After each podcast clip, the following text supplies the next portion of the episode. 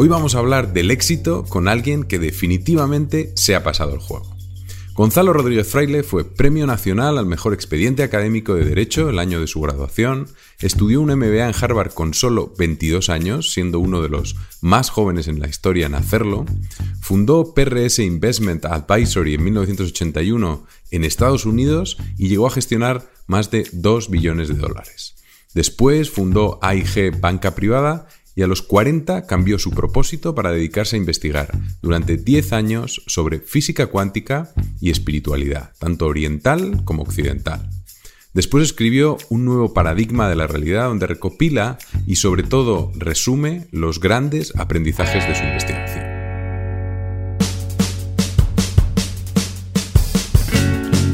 Soy John Corasmons y esto es Intercambio Iónico un podcast sobre emprendedores e innovadores en el que intercambiaremos modelos mentales, libros, hábitos, fracasos y sobre todo grandes aprendizajes.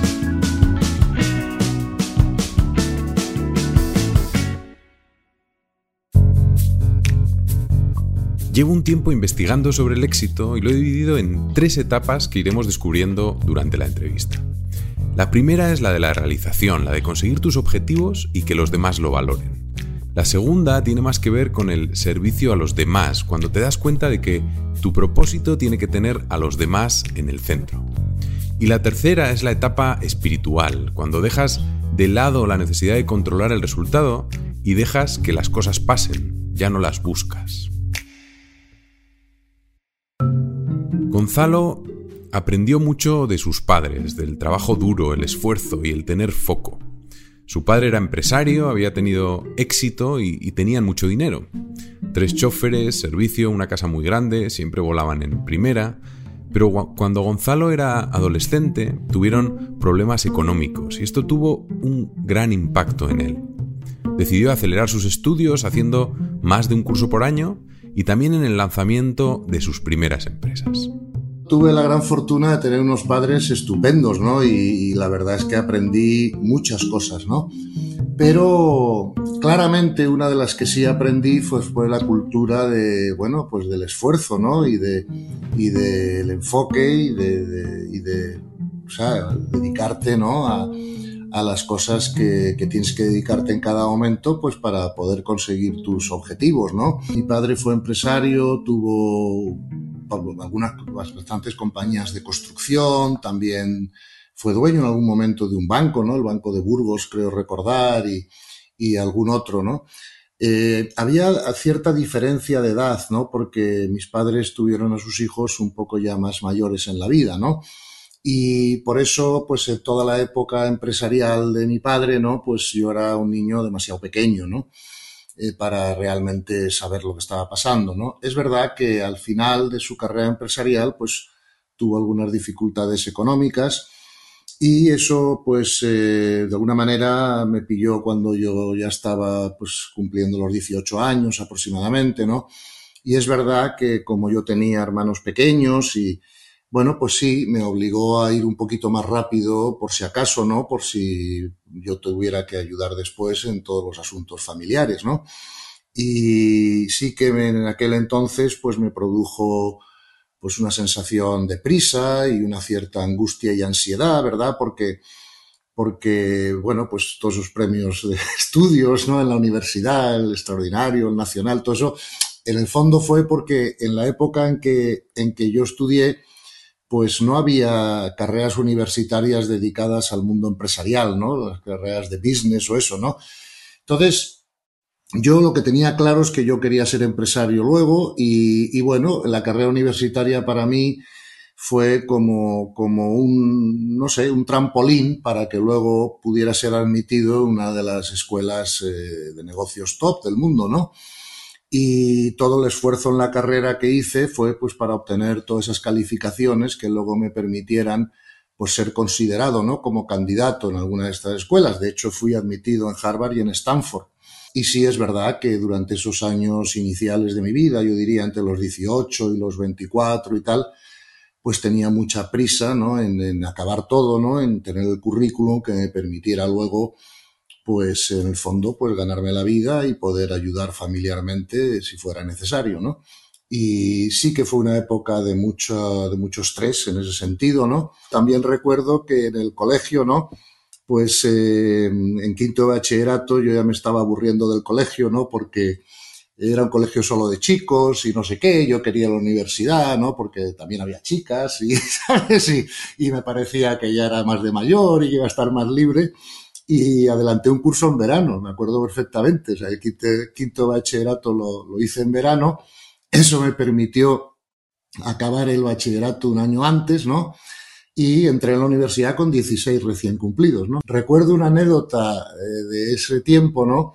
El profesor de Derecho Romano era don Álvaro Dors, era muy famoso, era el profesor más duro, ¿no? Y uno de los más famosos de la universidad, era un gran experto en Derecho Romano, ¿no? Mundial, ¿no? Y eh, pues yo te, te prometo que me aprendí el libro literalmente de memoria, ¿vale? Y eso llegó a ojos de don Álvaro, eh, llegó, perdón, a oídos del profesor, de don Álvaro Dors, ¿no? Porque los alumnos se reían, este sabe el libro de memoria, tal cual, y le llegó a sus oídos. Y entonces un día me, llama a su despacho. Y yo estaba temblando, porque claro, 16 años, despacho del, del máximo profesor de la universidad, tal, y me dice socarronamente, me acuerdo como si fuera hoy, ¿no? Porque esas cosas se quedan grabadas emocionalmente y no se te olvidan, ¿no? Y me dice con voz socarrona, me dice, me ha, llamaba a los alumnos de usted, ¿eh? Y decía, señor Rodríguez Fraile, me ha llegado a mis oídos que usted afirma que se sabe mi libro de memoria. Y yo, aterrorizado, le digo, pues sí, don Álvaro, ese es un libro de memoria. Y me dice, abre el libro por la mitad y me dice, ¿qué dice la página 243, párrafo segundo? ¿no? Es que me acuerdo como si fuera hoy. Y entonces le empiezo a pensar, porque yo coloreaba el libro, ¿no? Para poder saberlo de memoria. Y dije, ah, sí, la página 243 habla de la expensilatio, que es un contrato de derecho romano, que tal, tal, tal. O sea, le recité la página, se quedó pálido, cerró el libro, dijo, ¿tiene usted matrícula de honor? No tiene que volver a clase.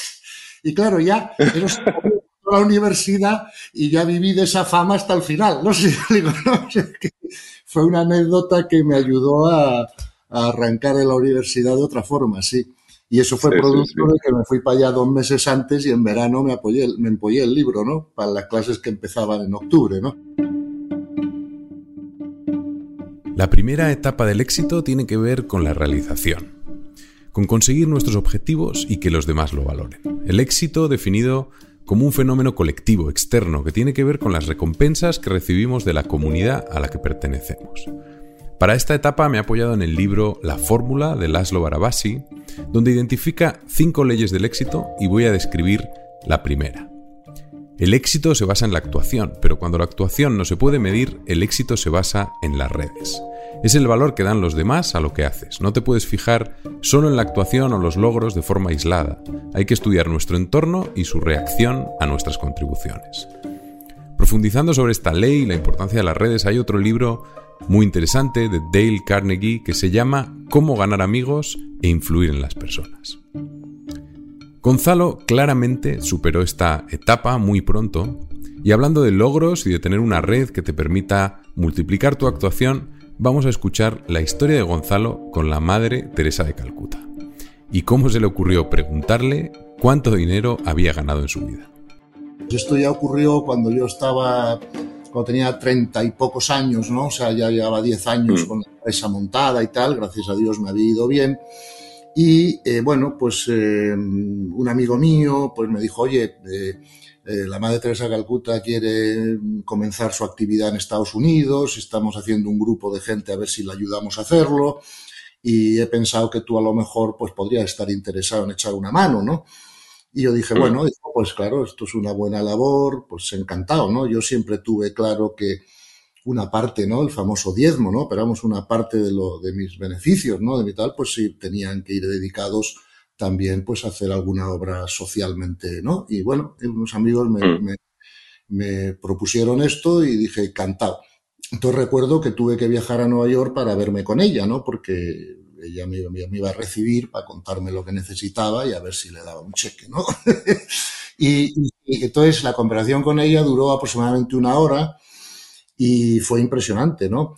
Efectivamente, una de las preguntas que le hice al final, porque le dije, bueno, como era un empresario muy lanzado entonces, ¿no? Y a lo mejor no muy respetuoso todavía, ¿no? Pero, Pero dije, pues puedo, ya le había dado el cheque, ya habíamos quedado lo que fuera, ¿no? Y dije, oye, ¿te puedo hacer algunas preguntas? Y me dijo, sí, sí, claro, tira para adelante, ¿no? Una pregunta que le hice es esa, ¿no? ¿Cuánto dinero le habían donado, ¿no? A lo largo de la historia, ¿no? Y me dijo que muchos millones, pero que ella no se lo gastaba en peluquería, ¿no? Entonces, eh, muy gracioso. Luego también le hice otras dos preguntas, ¿no? Eh, bueno, le hice alguna otra pregunta más, ¿no? Y le pregunté también que si ella nunca había tenido la inclinación o la tentación o el deseo, ¿no? Pues de ser una mujer normal, fundar una familia, ¿no? ¿Sabes?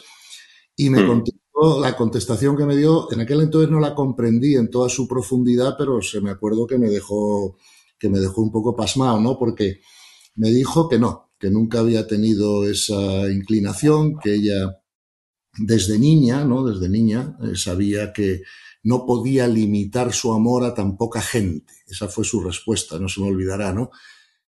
Pensaba volver un poco a cuando, cuando fundaste tu primera empresa y estaba pensando un poco eh, aprendizajes que podíamos sacar también, ¿no? Y, me acuerdo de cuando le preguntaban a Ray Dalio, que es el fundador de Bridgewater, el, el hedge fund más grande más grande del mundo, ¿no? Que él además es un, personaje pues que lleva 50 años meditando, un tío que, tiene también una parte espiritual, yo creo que importante, y él siempre dice que la clave de todo al final es, es la gente de la que se rodea y cómo esa gente es muy diferente a él y puede ayudarle a, entender bien y analizar bien los problemas para, para encontrar una solución, ¿no? Y tomar mejores, mejores decisiones. Además lo lleva esto de forma exhaustiva, que lo cuenta en su libro Principles. Y, a ver, tú montas en 1988, creo que es 88. el 81. Ah, 81. Vale, vale, esto es por. Cumplo 60 Internet. por día, ya soy mayorcito, sí. No, es que Internet eh, aparecía ahí como 88, pero es que Internet, claro, ahí, ahí no, está la información todavía. Esto es por preguntar a una inteligencia artificial que le pregunté a, a ChatGPT, entonces así es como respondió. Así que, bueno, 1981 fundas PRS, que es una firma de asesoramiento financiero en Estados Unidos, una especie de banca privada, family office, y donde hicisteis además muchas innovaciones. Y era porque nos contaras cómo lo fundaste y cuáles eran para ti los, los principios clave, ¿no? Que cuando lo, lo pusiste en marcha, ¿qué es lo que tenías en ese momento como, como principios? Bueno, yo, claro, cuando yo terminé Harvard en el año 81, en aquel entonces solo había un español por año, ¿no?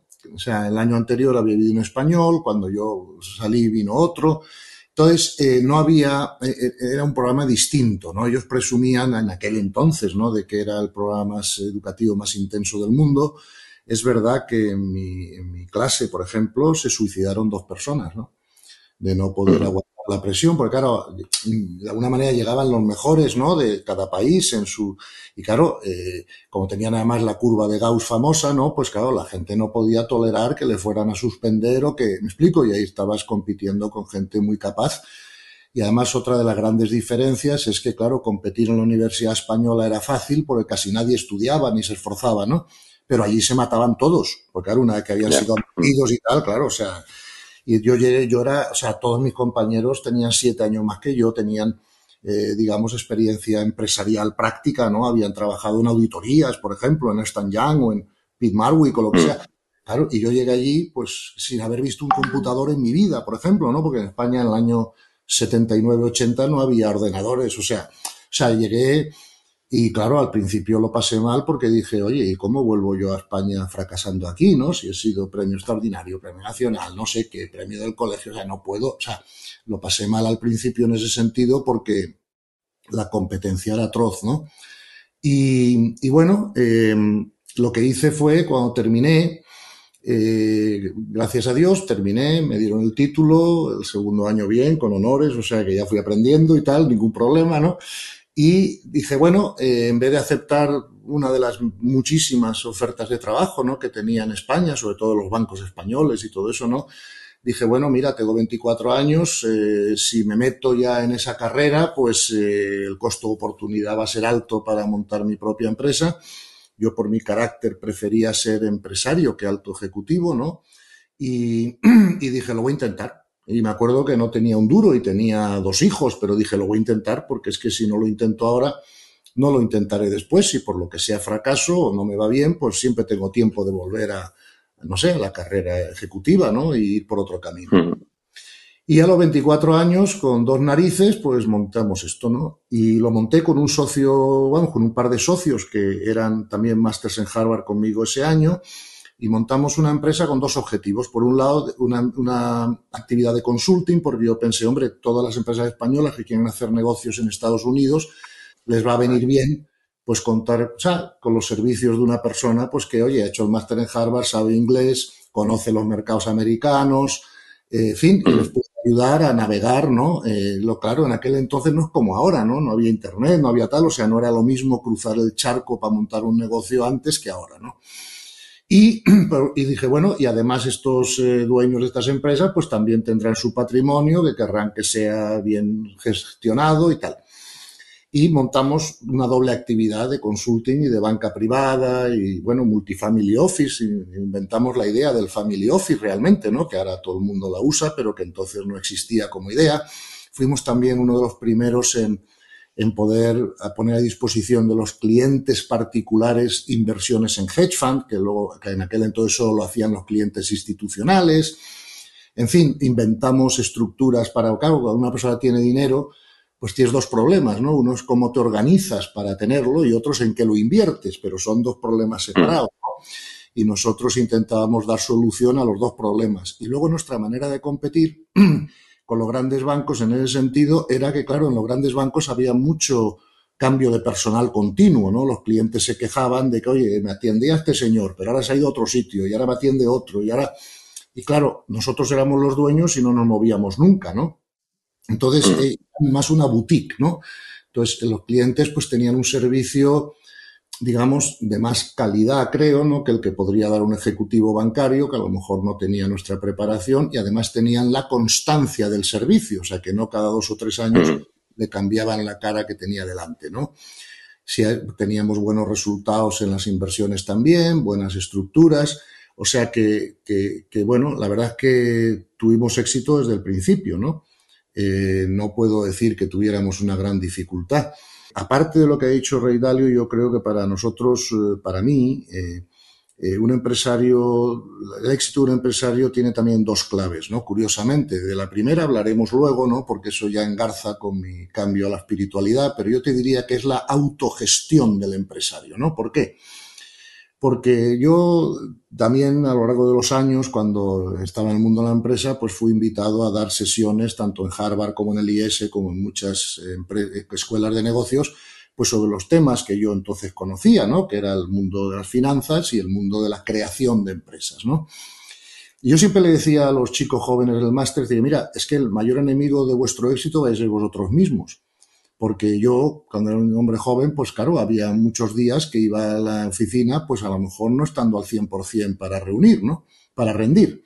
Porque, oye, mm. había tenido un problema o con alguien o una discusión con la pareja o preocupación por esto de los hijos o lo que sea. O, y, bueno, y al final estaba más revuelto por dentro de lo que a mí me gustaría, ¿no? Y claro, eso obviamente pues me, bajaba la energía, me, me restaba creatividad y entonces, fíjate que yo te puedo decir que, para mí el, aprender a autogestionarme fue tan importante como lo, externo, del mercado de los clientes, ¿no? Porque ese es un tema que... Y luego otra cosa que también fui aprendiendo con los años fue el, el, intentar no controlar tanto los resultados, porque ese es el, ese es el, esa es la raíz del estrés y de la angustia, ¿no? Mientras que yo lo que intenté fue decir, mira, me voy a dedicar más a dar lo mejor de mí mismo en cada cosa que haga y luego dejar los resultados en manos del universo, ¿no? Y eso la verdad es que me llevó a muy buenos frutos, ¿no? Porque, porque hizo que yo tuviera más capacidad productiva, porque bajaran los niveles de estrés y angustia, y por otro lado, porque como luego veremos, al, estar más de acuerdo con la ley universal, pues claro, los resultados son mejores, ¿no? La segunda etapa del éxito llega cuando te das cuenta de la importancia del servicio a los demás, de que tus objetivos, ahora en movimiento y más complejos, tienen que incluir un propósito centrado en el valor que generas para los que te rodean. Me gusta un libro que me recomendó Jaime Rodríguez de Santiago que se llama Just Enough, de Laura Nash y Howard Stevenson. Su tesis tiene dos patas. La primera es que el éxito duradero no va de maximizar tus logros en una sola área, sino que el éxito es calidoscópico y tiene estas cuatro áreas donde ya aparece esa importancia de incluir a los demás. La realización, que son los logros, que es la primera etapa de la que ya hemos hablado. Después está la felicidad, que es el estado de flow, lo que te pone contento mientras haces esa actividad. La significancia, que lo que haces sea relevante para la gente que quieres. Y finalmente el legado, el dejar algo a los demás, el bien común, aportar a la sociedad. La segunda pata es que para lograr un equilibrio entre estas, entre estas cuatro áreas, Tienes que poner límites y saber cuándo es suficiente, que es el just enough del título. Otros libros para esta etapa pueden ser Give and Take de Adam Grant, El hombre en busca de sentido de Viktor Frankl o incluso Los siete hábitos de la gente altamente efectiva de Stephen Covey. Gonzalo incorporó desde muy pronto en sus empresas la idea de servicio a los demás, lo que el libro Just Enough llama la significancia y el legado. Eso yo lo tenía claro desde el principio. Yo en la primera mitad de mi vida pues fui un hombre religioso, no conocía el mundo de la espiritualidad en profundidad, ¿no? Y yo tenía la sensación de que, claro, lo que hiciéramos nosotros tenía que ser bueno para todos, ¿no? O sea, para los empleados, para los clientes, para el resto de la sociedad. Eso lo tenía siempre claro. Una cosa es que, que fíjate, los, cuando ya el banco suizo, ¿no? Compró la empresa, unas cosas que les chocó, ¿no? O que realmente vieron como algo muy positivo, es que nosotros no teníamos prácticamente turnover de personal, o sea que, que la gente se quedaba mm. trabajando en la empresa muchos años, ¿no? Yo siempre quise que la empresa pues fuera un sitio no solo donde se produjese, ¿no? sino que la gente se desarrollase, ¿no? Y que fuera su familia de alguna manera, porque al final, en aquel entonces, pues no había Zoom, no había tal, la gente iba a la oficina 10 horas diarias, y se pasaba más tiempo los empleados en la oficina que en su propia casa, ¿no? Y, yo siempre intenté que fuera para ellos una experiencia grata, que hubiera un ambiente en la empresa familiar, que la gente supiera que nos desviviríamos por sus necesidades, ¿no? O sea, eso funcionó siempre bien en, la empresa, gracias a Dios. Y, bueno, eh, eh, esto que tú dices, claro, esto por ejemplo, pues en psicología hoy en día está muy estudiado, ¿no? Son las famosas necesidades de Maslow, por ejemplo, ¿no? Claro, la, mm, tú tienes que salir para adelante, ¿no? Una vez que has salido para adelante es cuando te empiezas a preocupar de otras necesidades, no sé si me explico, ¿no? Y esto está mm. bien estudiado en psicología y así ocurrió, ¿no? Sí, y ahora oye, vamos a entrar en esa siguiente etapa que, yo creo que es el, el, momento de inflexión, ¿no? Cuando cambias de rumbo, que pues más o menos con 35 años ya eres, bueno, multimillonario, tienes la vida resuelta, pero te das cuenta de que, de que no eres feliz, ¿no? Y de que la gente que te rodea, además, clientes de PRS, clientes de, de, de AIG, eh, cuando lo montaste, o ves que ellos tampoco, ¿no? Que aún teniendo todo, eh, la gente le, falta algo y, y realmente no, muy poquita gente que tenga esa, esa felicidad, ¿no? Y cuando, y, como sueles decir tú, que, que, en ese momento te caes del caballo, ¿no? Te caes del caballo, cambias de rumbo.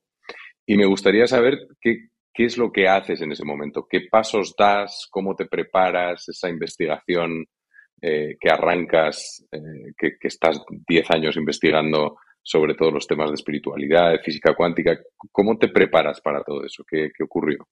Verás, eh, sí, yo efectivamente lo que dices es verdad, yo me di cuenta que, bueno, como nosotros teníamos una empresa que, que, que era más boutique, porque además como manejábamos dinero de los bancos también, de los fondos, ¿sabes? De, institu dinero institucional, no solo de clientes privados, tampoco podíamos competir con los bancos a nivel retail, ¿no? Porque se hubieran molestado, ¿no? O sea, claro, entonces, eh, bueno, eh, en la banca privada decidimos dedicarnos solo a lo que se llama ahora el ultra high net worth, ¿no? O sea, la gente de un gran patrimonio, que no son tantos, pero sí es mucho volumen, ¿no? Y entonces, eh, eh, yo observé que, que, yo miraba a mi alrededor y digo, oye, pero vamos a ver, si he hecho todo lo que la sociedad, la cultura, mis padres me han dicho que tengo que hacer para ser feliz, ¿sabes? Tengo unos hijos estupendos, tengo éxito profesional, gracias a Dios, recursos suficientes para vivir el resto de mi vida. O sea, no, no había unas grandes preocupaciones fiscales, perdón, vitales, ¿no? Y entonces digo, pero ¿por qué tengo todavía momentos de estrés, de angustia, de preocupación, a veces problemas con algunas relaciones, no, no muchos, pero algunos. Es decir, ¿qué está pasando aquí? ¿no? O sea, ¿qué pasa? ¿no? ¿Por qué nadie es feliz? O sea, pues realmente, ¿no? O sea, porque incluso teniendo éxito, ¿por qué la gente sigue teniendo problemas, ¿no? De relaciones personales, de estrés, de angustia, de salud, o sea, algo pasa, ¿no? Y dije, bueno, la cultura existente, o la religión, por supuesto, tampoco, eh, dan, daban las respuestas que, que, yo estaba buscando, ¿no? Un camino por donde, por donde pensar, ¿no? Que te llevara, pues, en otra dirección. Entonces, de alguna manera yo me sentí, y no me preguntes por qué, porque esto es un tema muy subjetivo y que no se puede explicar por, con palabras realmente, pero yo me sentí como forzado a hacer eso, ¿no? O sea, como tirado del caballo en algún sentido de la palabra. O sea, me, me acordaba de la historia de San Pablo, ¿no? Porque porque, o sea, yo siempre digo que ha sido una caída de burra, ¿no? Porque no era ni, no de caballo, de burra, porque no era ni tan criminal antes ni tan santo después, pero sí fue una caída de burra. O sea, yo me viví de alguna manera obligado, impelido, ¿no? A hacer eso, ¿no? Y entonces pensé y dije, bueno, vamos a ver, si no puedo comer ocho veces al día y, no puedo, ¿para qué quiero tener 14 casas por el mundo si no voy a poder ni visitarlas? O sea, ya tengo suficientes, o sea, no sé, como que, como que algo en mí cambió y ya no podía interesarme, ¿no? Por, por, por eso, ¿no? Por, por, por, llevar una empresa, por tal, porque me llevó a parecer como jugar a los indios, ¿no? Bueno, ya jugaba a los indios cuando era pequeño, ¿no? O sea, eh, de alguna manera había otra cosa más importante, ¿no? En el universo que tenía que ocuparme, ¿no? Y, y, fue una sensación interna muy clara de eso, ¿no? Y bueno, pues entonces empecé a dar los pasos para poder hacerlo. Claro, eh, decidí vender todas mis empresas. Lo que pasa es que yo ya sabía que para venderlas me iba a tener que dar cinco años más o lo que sea, porque nadie compraba mi empresa si no había una continuidad ¿no? con los clientes y con todo. Y, y, entonces dije, bueno, pues cuanto antes empiece el proceso mejor, porque es un proceso que me va a llevar siete años hasta poder desconectarme, ¿no? Y eh, decidí vender mis empresas, lo hablé con mi socio, lo estuvo de acuerdo y, y, vendí todas mis empresas. No vendí a IG Banca Privada en España, entre otras cosas porque era una empresa que estaba, que, que yo la había cofundado, ¿no? Con mi hermano, que es más joven que yo.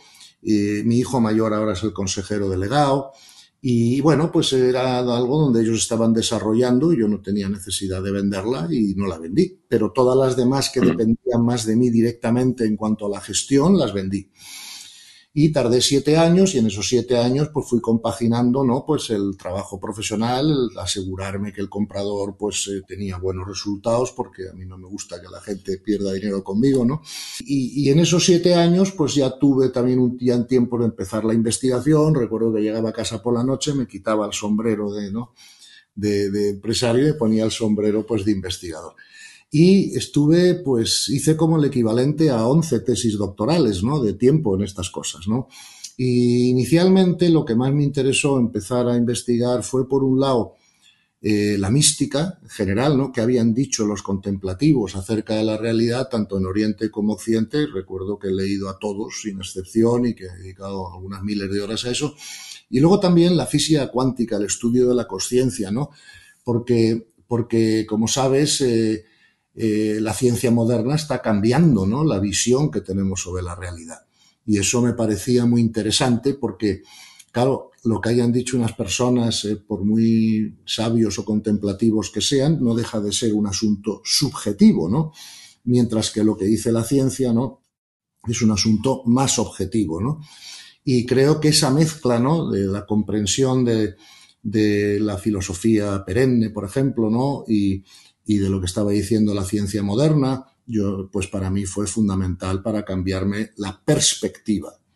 Y ya sabes que cuando se cambia la perspectiva, o sea, el punto de vista desde el que se ven las cosas, pues cambia también tu percepción después y tu percepción determina tu experiencia, ¿no? Entonces yo vi que esas comprensiones que, que yo estaba haciendo en mi mente, pues me cambiaban el punto de observación sobre la realidad. Y al cambiar el punto de observación, yo sentía una mejora en mi interior tremenda, ¿no? Un aumento de la paz, una, en fin, un, un, una, una, capacidad de gestionar situaciones externas sin que me alteraran, ¿no? etcétera, etcétera. Y dije, hombre, esto es, esto sí, esto sí funciona. Esto, o sea, lo malo que tenemos los empresarios, que no sé si es bueno o es malo, o tiene parte de bueno y parte de malo, es que lo que no funciona no nos interesa. O sea, es decir, un académico puede enamorarse de una idea, no sé, pero que luego no tiene frutos, ¿no? Como dice el Evangelio, por sus frutos los conoceréis. Los empresarios tenemos menos riesgo de hacer eso, ¿no?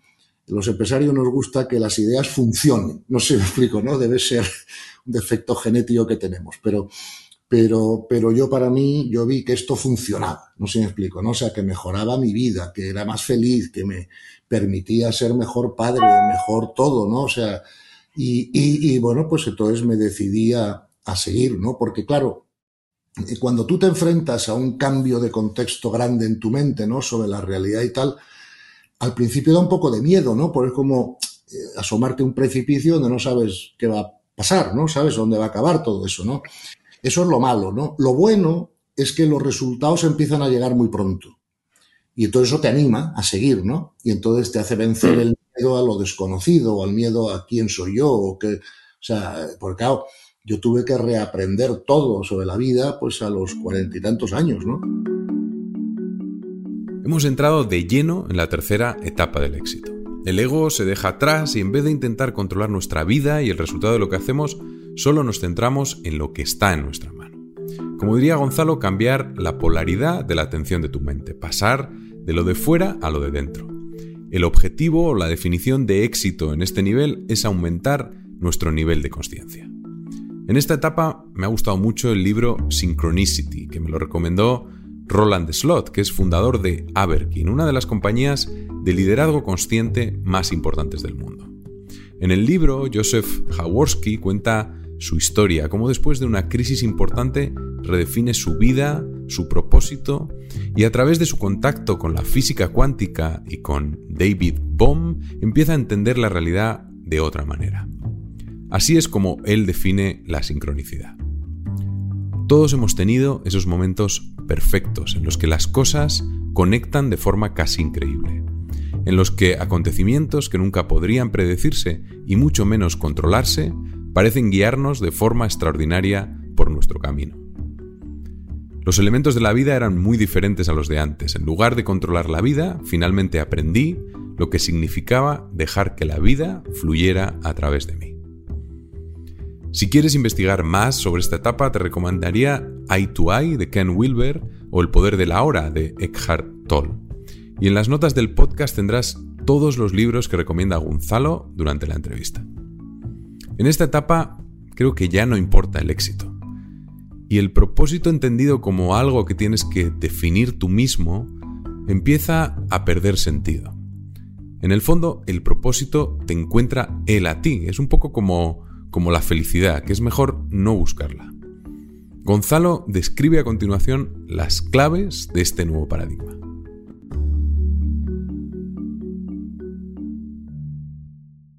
La primera clave que comprendí es que el ser humano es un ser multidimensional. Igual que la física moderna está diciendo que el universo es multidimensional, ¿verdad? Pues el ser humano también es multidimensional. Entonces, esto, claro, eh, para tu autoconocimiento es importantísimo comprenderlo porque no te puedes autogestionar bien si no te conoces bien. Cualquier cosa que te quieras gestionar bien, tienes que conocerla, comprenderla, ¿no? Si no, o sea, yo, ¿sabes? Por lo tanto, eso fue eh, para mí muy importante darme cuenta de que somos multidimensionales. Eso lo que significa claramente es que tenemos cuatro cuerpos, no uno, ¿no? Tenemos el cuerpo físico que puedes tocar, tenemos el cuerpo que llaman vital o emocional, que es donde experimentamos las emociones. Esos dos cuerpos los compartimos con los animales avanzados, por ejemplo, mi perro, ¿no? Pero luego tenemos un cuerpo mental, racional, ¿no? Que no tienen ya los animales, por eso ellos no pueden jugar al ajedrez y nosotros sí. Hmm. Y este cuerpo mental es el que produce como subproducto los sentimientos. ¿Ves? Los sentimientos no son igual que las emociones, aunque la gente no sepa esto en general o los hable de ellos indistintamente, pero no. Las emociones se producen en el cuerpo instintivo, ¿verdad? Y los sentimientos se producen en el cuerpo mental, son un subproducto de tu pensamiento. Por eso cuando tienes sentimientos negativos o emociones negativas no los puedes sanar de la misma manera, porque tienen un origen diferente, ¿no? Y luego tenemos un cuerpo, otro cuatro cuerpo, que, se que lo llaman el cuerpo sutil o el cuerpo espiritual. Tradicionalmente se ha llamado alma, pero a mí me da igual que lo llames como quieras porque es el cuerpo espiritual y no va a cambiar por el nombre que le pongas o que le pongamos, ¿no? Entonces, eh, me di cuenta rápido que si tenemos eh, esos cuatro cuerpos, claro, el, cuerpo espiritual vibra más rápido que, que el mental, que a su vez vibra más rápido que el emocional, que a su vez vibra más rápido que el físico. El físico es el de más lenta vibración, por eso lo podemos tocar. Ya sabes la famosa frase de Einstein que dice, no existe la materia, punto. Mal llamamos materia a la energía de lenta vibración que puede ser percibida por los sentidos, ¿no? Fíjate qué frase más buena. Entonces, di cuenta que toda la energía, que, y la energía solo la mides por los ciclos por segundo, o sea, hercios, no como la materia, que la mides por el volumen, por el peso, por la densidad, de muchas maneras, ¿no? Y hay un principio de la física que dice, cuanto más rápido vibra la energía, más información puede contener. ¿Ves? Entonces yo en este cenicero no puedo meter dos litros de agua porque se rebosaría. Si quiero meter dos litros de agua, tengo que hacer más grande el recipiente. Entonces comprendí rápidamente que eh, en el ser humano la única manera de subir nuestra vibración es a través de la paz interior. Y la única manera de aumentar la paz interior es a través de la comprensión espiritual. Entonces, ahí es cuando comprendí realmente lo que me quiso decir Teresa de Calcuta, que te dije antes, ¿no? En la entrevista que tuve con ella. Hmm. Que ella se veía a sí misma como un alma, no como un ego. Porque el ego es el conjunto de los tres cuerpos inferiores, mente, cuerpo emocional, cuerpo físico. Todo el mundo que yo conocía o trataba con ellos vivía en la vida desde el ego. ¿Me explico? Y lo que la gente intentaba era perfeccionar el ego. ¿vale? Ser, más virtuoso, ser mejor persona, todo eso. Pero el problema del ego es que no basta con perfeccionarlo, hay que trascenderlo. Esa es la enseñanza central tanto del cristianismo como del budismo. Y entonces cuando yo comprendí eso, dije, claro, trascender el ego significa aprender a vivir desde mi centro operativo más alto. ¿Y cuál es el mm. centro operativo más alto? El alma. Eso es lo que hacía Teresa de Calcuta. No sé si me explico. Y eso es lo que hacía Gandhi y lo que hacían pues, los grandes maestros espirituales. Entonces, empecé a ver todo desde el punto de vista del alma, no del ego. Entonces, cuando tú ves todo desde el punto de vista del alma, eh, la vida cambia para ti, porque tú ya no tienes problemas delante. Lo que tienes son oportunidades de crecimiento. Porque, curiosamente, todos los maestros espirituales de todas las tradiciones eh, espirituales del mundo siempre han dicho que las, la Tierra, los mundos físicos, son escuelas de almas, ¿vale? Entonces, eso ahora encaja perfectamente con la visión de la realidad que te pone la ciencia moderna delante. Efectivamente, yo no voy a decir, porque eso sería un gran error, que la física moderna o la física cuántica esté probando la espiritualidad. Es que no es su cometido ni tiene con qué hacerlo. Pero sí es verdad que la física moderna y la física cuántica en concreto, lo que sí está haciendo es crear un contexto mental de cómo mirar, de cómo ver la realidad que sí te lleva a comprender más fácil la espiritualidad, ¿no? Porque eh, con la física clásica era imposible comprender la espiritualidad, estaban como a bruces, porque la física clásica veía la realidad como una serie de objetos separados en el espacio y con poca conexión entre ellos, ¿no? Eh, y además era determinista, ¿verdad? Mientras que la física cuántica es probabilística, comprende la multidimensionalidad, comprende una serie de, hay una visión sobre la realidad que te lleva más fácil, ¿no? A una visión espiritual de la vida. No digo que la pruebe, pero sí digo que te crea un contexto mental eh, que puedes comprender la espiritualidad mejor, ¿no? A mí me ayuda mucho a la hora de comprender eso, por ejemplo, el, el entender la, digamos, la característica holónica o holística de que cada una de esas capas contiene las de abajo, ¿no? Que al final cada una más elevada contiene las demás, ¿no? Y luego otro tema también interesante es, es las herramientas que necesitas para poder entenderla, ¿no? Porque para la parte racional, pues eh, tenemos las matemáticas, tenemos todos los, tenemos la, lingüística, tenemos el lenguaje, tenemos... Em, y para la, digamos, la física es una parte que necesitas los sentidos para probar las cosas que dice la física, para... pero luego ya cuando te pones en el, en el último nivel, en el espiritual, eh, puede ayudarte la física cuántica, pero al final probablemente necesitas otras herramientas que, que, tienes también que explorar, ¿no? Y probablemente la exploras desde la contemplación, desde la meditación, desde una experiencia compartida, pero, pero ya no son las mismas, las mismas herramientas, ¿no? Entonces, eso a mí me ayuda un poco a, comprenderlo. Y luego otra cosa que a mí me ayuda es también el, esto que dice tanto Ken Wilber, que habla, habla mucho de esto y hay libros eh, maravillosos, de lo que llama el, el pre-trans fallacy, que es un poco el, el que a veces entendemos eh, niveles previos a lo racional y los confundimos con niveles que vienen después de lo racional, ¿no?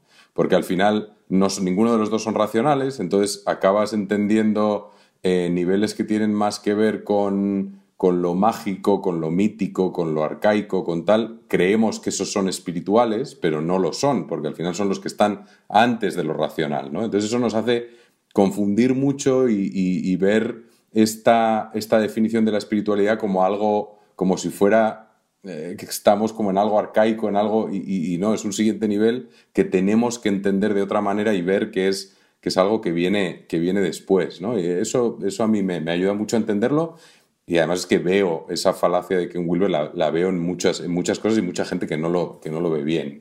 Sí.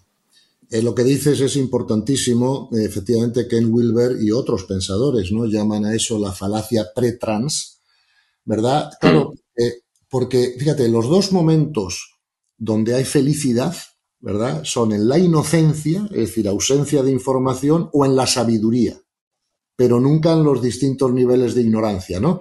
Entonces, algunos filósofos románticos, como tú dices, habían equiparado la sabiduría con la inocencia en el sentido de que los dos eran espirituales. Pero no, claro, un bebé cuando nace es inocente, no, no tiene información. Claro, ahí mientras haya comido y dormido es feliz, me explico, pero claro, luego te empieza a desarrollar la personalidad y ya hasta que no llegue una vez hasta la sabiduría no va a volver a ser feliz del todo, ¿no? Entonces, eh, esto es así, mira, esto eh, para los empresarios, por ejemplo, es muy importante comprenderlo. ¿Por qué? Porque los seres humanos tenemos tres maneras de recibir inputs, ¿no? Una es el instinto, ¿verdad? El instinto tiene relación con la primera capa del cerebro, que es el cerebro reptiliano.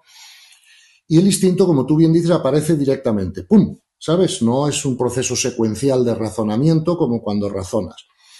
Pero luego la intuición, que es transmental, no premental como el instinto, ¿verdad? la intuición también te llega directamente, ¿no? Como el instinto. Mm. ¿Qué me pasaba a mí? Se confunde. Mm. Claro. ¿Qué me pasaba a mí cuando era empresario? Como la educación me había enseñado a que yo tenía que pasar mi instinto por la razón, pues claro, si no tendría mil novias o pesaría 500 kilos y me comería todo lo que ponen delante, como hace mi perro, ¿no? Claro, pues tienes que pasar el instinto por la razón, pues para, coño, para operar en la vida un poco, ¿no? Con un poquito de sentido común y de autocontrol, ¿no?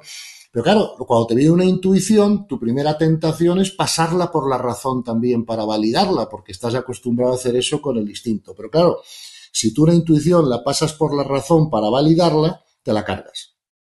Claro, entonces aquí la clave es cómo saber distinguir entre el instinto y la intuición, porque insisto, distinguir el instinto de la razón es fácil, porque tú sabes que haces procesos secuencial y además te cansas. Porque claro, eh, cuando tú estudiabas, cuando yo estudiaba, cada tres horas, dos horas tienes que levantarte un poco, refrescar la mente. No sé si me explico, ¿no?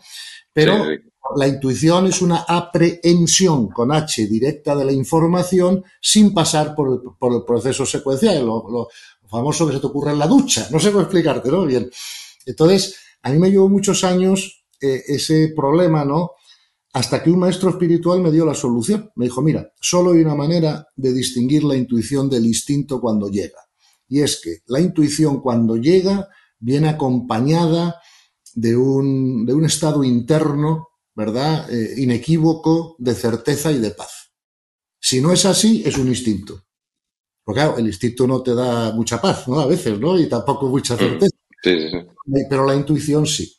Entonces, eh, efectivamente, eh, esa comprensión, por ejemplo, ¿no? De, y lo que has dicho de la naturaleza holónica de la realidad también es muy importante en la comprensión espiritual, ¿no? Porque sabes que el término holón fue algo que inventó Arthur Koestler hace mucho tiempo, Wilber lo desarrolla muy bien, ¿no? En sus libros.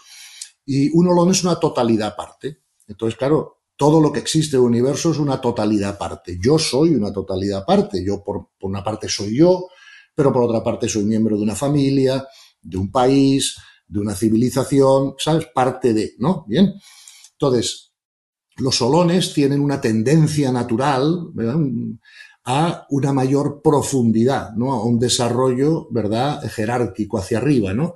Y eh, como tú muy bien has dicho, es muy importante comprender que tú y yo, por ejemplo, como seres humanos, tenemos todo lo que tiene un perro, tenemos cuerpo físico, tenemos cuerpo instintivo, tenemos cuerpo emocional, pero además le añadimos algo más que no tiene el perro, de más complejidad, que es el cuerpo mental, ¿verdad? Que es el cuerpo sentimental, ¿no? Entonces, el, el olón de mayor profundidad incluye y trasciende, o sea, incluye y trasciende los olones inferiores, ¿no? Por eso la evolución es siempre hacia arriba, ¿no? Hacia más complejidad, hacia más participación del campo de la conciencia, ¿no? Pues claro, tú como ser humano participas más de las posibilidades de la conciencia que un perro porque un perro no puede razonar y tú sí. Y un perro no puede intuir y tú sí. ¿Me explico? Entonces, eh, eso siempre es así. Y cuando sigamos evolucionando, habrá seres por ahí más evolucionados que incluirán todo eso y añadirán algo más que nosotros no tenemos, ¿no? La otra comprensión brutal, ¿no? Que me cambió la vida eh, fue darme cuenta de que en el universo existe lo que se llama la causación descendente, pero no ascendente. O sea, que como el universo es multidimensional, las dimensiones de más alta vibración, las que llamamos espirituales o la conciencia y tal, causan todo lo que pasa en las, en las dimensiones más físicas y no al revés. O sea, que el cerebro no produce conciencia. El cerebro capta conciencia, pero no la produce. Es como si fuera un transistor de radio. O sea, el transistor de radio no produce los programas de radio, sino que el transistor de radio capta programas de radio, ¿no? Y si le cambio la frecuencia con la ruedecita, capto otros programas, pero en ningún caso los produce el, transistor, ¿no? Entonces, esto de la causación descendente, claro, es una comprensión brutal, porque al final tú comprendes que, eh, como dice la física cuántica, la conciencia crea la realidad voy a usar un término técnico, ¿no? Pero es colapsando la función de onda del electrón, porque el electrón no es una bolita de materia, sino una onda de probabilidad. Y el experimento de la doble ranura eh, comprobó que para que una onda de probabilidad se convierta en una bolita de materia, alguien lo tiene que observar, ¿no? Entonces se dieron cuenta de que la conciencia juega un papel crucial en la creación de la realidad. Entonces, para mí siempre me pregunta la gente, Gonzalo, ¿tú cuál crees que es el camino más rápido para crecer espiritualmente? Y, porque claro, la gente que quiere crecer espiritualmente eh, siempre se mete de lleno en la práctica espiritual, ¿no? Y entonces pues empiezan a meditar o a contemplar o a decir mantras, o si son cristianos, a los sacramentos. Y todo eso está muy bien, o sea, yo eso eh, no lo desaconsejo a nadie. Pero les digo que lo que están haciendo es ir en bicicleta a Barcelona, pero que a Barcelona se puede ir en avión. No hace falta ir en bicicleta y que yendo en avión llegar más rápido. Me dice, ah, sí, entonces ¿qué hago? Digo, acepta la realidad. Porque si tú aceptas la realidad, tú trasciendes el ego. Porque el ego tiene preferencias y tiene necesidades. La primera es la seguridad física, emocional, económica. La segunda es el control de lo externo, que todo esté como a mí me gusta. La tercera necesidad del ego es a que todos tenemos de ser queridos, respetados, admirados por los demás. Y esas necesidades, esas tres necesidades del ego destruyen nuestra vida, nos la complican, ¿verdad? Entonces, Fíjate que la enseñanza central tanto del budismo como del cristianismo es esa. Antes de que Gonzalo nos cuente cuál es el libro que más ha regalado, solo recordarte que ya puedes ver las entrevistas en vídeo en YouTube y que si te suscribes a la newsletter de intercambio-iónico.com recibirás además de las entrevistas una selección de los libros y podcasts que he escuchado y leído durante el último mes. Entra en intercambio-iónico.com y suscríbete. El libro que más he regalado es el mío, porque... Eso seguro, pero... No, los míos, claro, porque yo nunca, yo no me gano la vida de escritor, no me importa una mierda, con perdón, vender libros o no vender libros, yo quiero ayudar a la gente a que comprenda ciertas cosas, ¿no? Entonces mi libro está colgado gratis por todos lados, los PDFs, o sea, yo no, no, o sea, ese es el que más. Pero la, tu pregunta es buena, yo te diría que el libro que yo más he regalado, es más, intenté conseguirlo en español para regalárselo a todos mis amigos, no había manera de conseguirlo en español, estaba agotado y yo mismo fui a la imprenta y me encargué pidiendo permiso de que me, vamos, de imprimir mil libros y regalé los mil libros, ¿no? Es un libro de David Hawkins que en inglés se llama Power versus Force y en español se llama El poder contra la fuerza. En su momento me impactó mucho porque él explica maravillosamente toda esta nueva idea de los niveles de conciencia y lo que significa y cómo se miden y cómo se vive en mm. cada nivel y tal. Y para mí eso fue una comprensión brutal porque me, me permitió eh, trabajar bien, o sea, hacia dónde voy, ¿no? ¿Qué es lo que intento conseguir? Claro, todos nosotros tenemos un nivel de conciencia, el que tenemos. Claro, y yo cuando salgo de viaje en coche prefiero llevar un mapa que no llevarlo, porque si no llevo el mapa, lo mismo me equivoco de carretera, tengo que volver, pierdo tiempo, mientras un mapa me hace el viaje más eficiente, ¿no? Pues tener claro el mapa de los niveles de conciencia fue algo que a mí me, impresionó. Oye, y si tuvieras mm, acceso al mejor experto o profesor de algo, al número uno mundial que te pudiese enseñar algo, ¿qué sería? ¿Te gustaría aprender? Bueno, vamos a ver, eh, si tuviera ese acceso, yo lo que me gustaría es poder hablar con el ser humano que más alto nivel de conciencia tuviera en la Tierra hoy. Y entonces lo que no me importa su erudición intelectual, no, o sea, eso no me, o sea, no me, ni me, vamos, no me admira tanto, ¿no? Lo que me admira son las personas que han llegado al final, ¿no? Del nivel de conciencia. Y, eh, bueno, lo que me gustaría en ese caso es hablar con ellos acerca de cómo son o cómo se viven o cómo se sienten, cómo se experimentan o cómo se llega pues a esos niveles que, me puedan faltar, ¿no? Eso es lo que más me interesaría. Y, la última pregunta yo creo que es pues ya identificar a alguien, ¿no? Que la pregunta es ¿quién es la primera persona que te viene a la cabeza cuando escuchas la palabra éxito? ¿Y por qué? Pues eh, Jesucristo, Buda, Ramana Maharshi, Meister Eckhart, San Juan de la Cruz, eh, Suzuki, o sea, da igual la tradición, ¿no? Oye, Rumi, o sea, que, viene del mundo musulmán. A mí los que me admiran son los místicos contemplativos, ¿no? Los que han llegado a los últimos niveles del misticismo.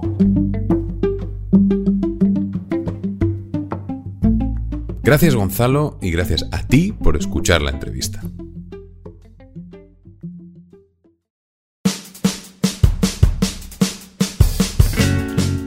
Esto ha sido Intercambio Iónico y si te ha gustado puedes suscribirte al podcast en Apple, Spotify o en tu plataforma favorita. O mejor, compártelo en redes y pásaselo a tus amigos cuanto antes. Recuerda que si te suscribes a la newsletter en intercambio-iónico.com recibirás un email con los libros y podcasts que he escuchado y leído durante el último mes. Puedes encontrarme en Twitter en arroba ioncuervas y m al final y un saludo muy especial para Craig en la producción del podcast.